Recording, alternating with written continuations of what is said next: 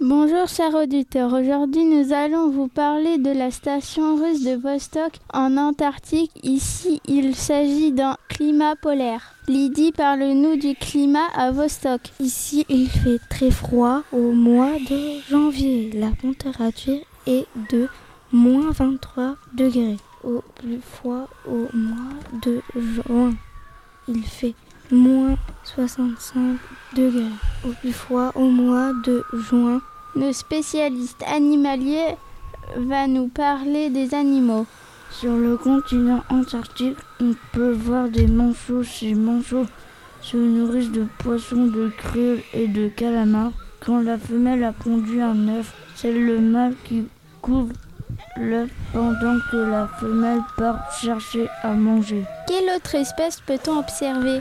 Les mammifères que l'on peut observer, ce sont des phoques, des orques, des éléphants de mer, des baleines.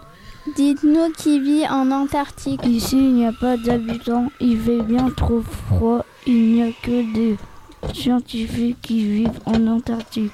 Avez-vous une anecdote? La glace mesure plus de 1 km d'épaisseur. Il tombe seulement 1 cm de neige par an. Concernant les chasseurs, on ne peut pas venir travailler sur le continent antarctique à moins d'avoir retiré ses dents de sagesse et son appendice. Merci Kylian, Lydie et Mathieu pour toutes ces explications. Merci.